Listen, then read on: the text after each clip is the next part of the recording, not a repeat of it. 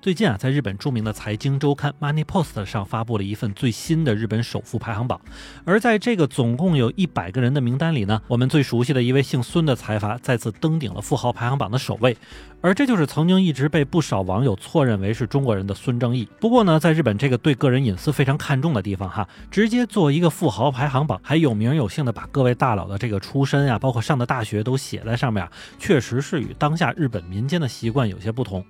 但确实啊，这份名单还真就是 Money Post 杂志自己算出来的。那为什么说是算出来的呢？因为日本国税局为了保护个人隐私，已经从2005年开始呢，就停止了对外公布高额纳税人的排名。所以严格来说啊，这些人的财富情况呢，都是杂志的编辑通过一个叫做上市公司综合信息搜索引擎的东西搜索出来之后，再将上市公司的有价证券报告书拿到，并且推算出各位富豪持有的股票以及证券的金额，再加上企业报酬等等之后得出的。这么一个排行榜。欢迎你收听，下站是东京，八尾还在站台等着你哦。欢迎大家回来，我还是在站台等你的八尾。那么，其实说到孙正义啊，我们不少朋友还是挺熟悉这个名字的，因为作为日本最大的电信运营商之一的软银集团的老板孙正义呢，确实在单独听到他的名字的时候，就会觉得这就是一个中国人。但实际上呢，孙正义本人是出生在日本佐贺县鸟栖市，他的父亲名字叫做孙三宪，母亲叫大野由美，而孙正义呢是家中四个兄弟排行老二的。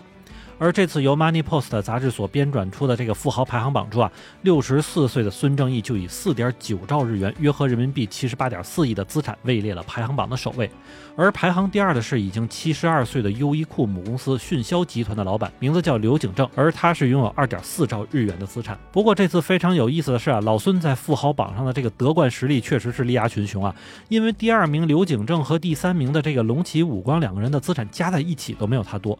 另外再多说一句啊，这个刘景正的两个儿子刘景一海、刘景康志和他的妻子刘景昭代，也分别是在这个富豪排行榜上排名第五、第六、第七位。虽然算是一个富豪家族了，但是总数加在一起也是没有老孙一个人多。而刚才咱们也提到啊，孙正义严格意义上说是只有中国血统，那么这个血统还要一下子追溯到南北朝时代的中国。而根据孙正义自己说呢，他家的祖籍是福建莆田，而孙家的这个祖先是在南北朝时期呢，从老家经过多次辗转之后迁到了现在的朝鲜半岛。那么，直到孙正义的祖父孙中庆的时候，孙家才由朝鲜半岛东南部的大邱迁至了日本的九州。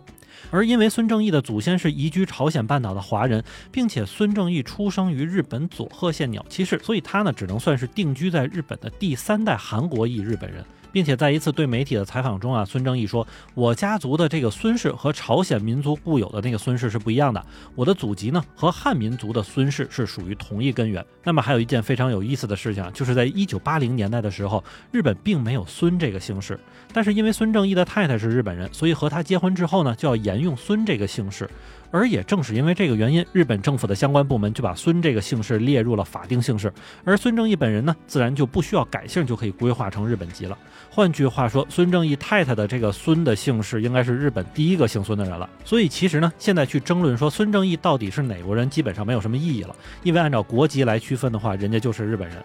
不过这个身世有点复杂的老孙是怎么登顶到这个首富的宝座呢？其实真正让孙正义可以起家的，应该是家庭本身啊。虽然孙正义的父母并非是绝对的商人，但是由于他家原本是在这个九州开小钢珠店的，而这种多少点赌博类的生意在日本确实也是不少挣钱，所以严格来说呢，孙正义在少年的后半阶段的时候，并不是完全的贫苦出身。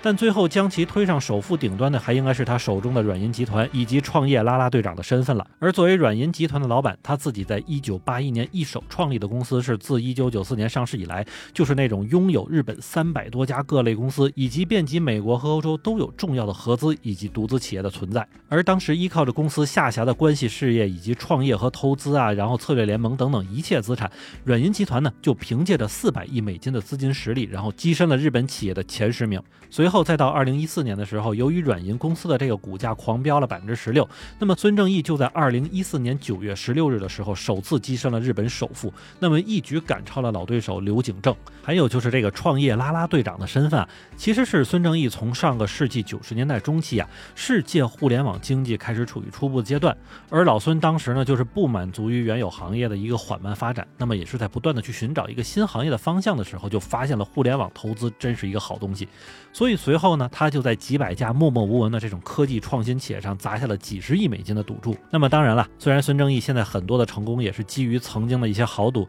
但是对于这件事情呢，孙正义在早先一次接受采访的时候呢，也是在说，在互联网上啊，一切东西都变得太快了，所以你真的不能走寻常路啊。而不知道是不是因为同姓氏的原因啊，据说孙正义本人对于《孙子兵法》是非常的热衷，他甚至说啊，如果没有《孙子兵法》，就没有现在的孙正义。而不少人也称他是把《孙子兵法》生动地运用于这个经营之中的最具代表性的日本企业家。那么好，感谢您收听下站是东京，我是在站台等你的八尾。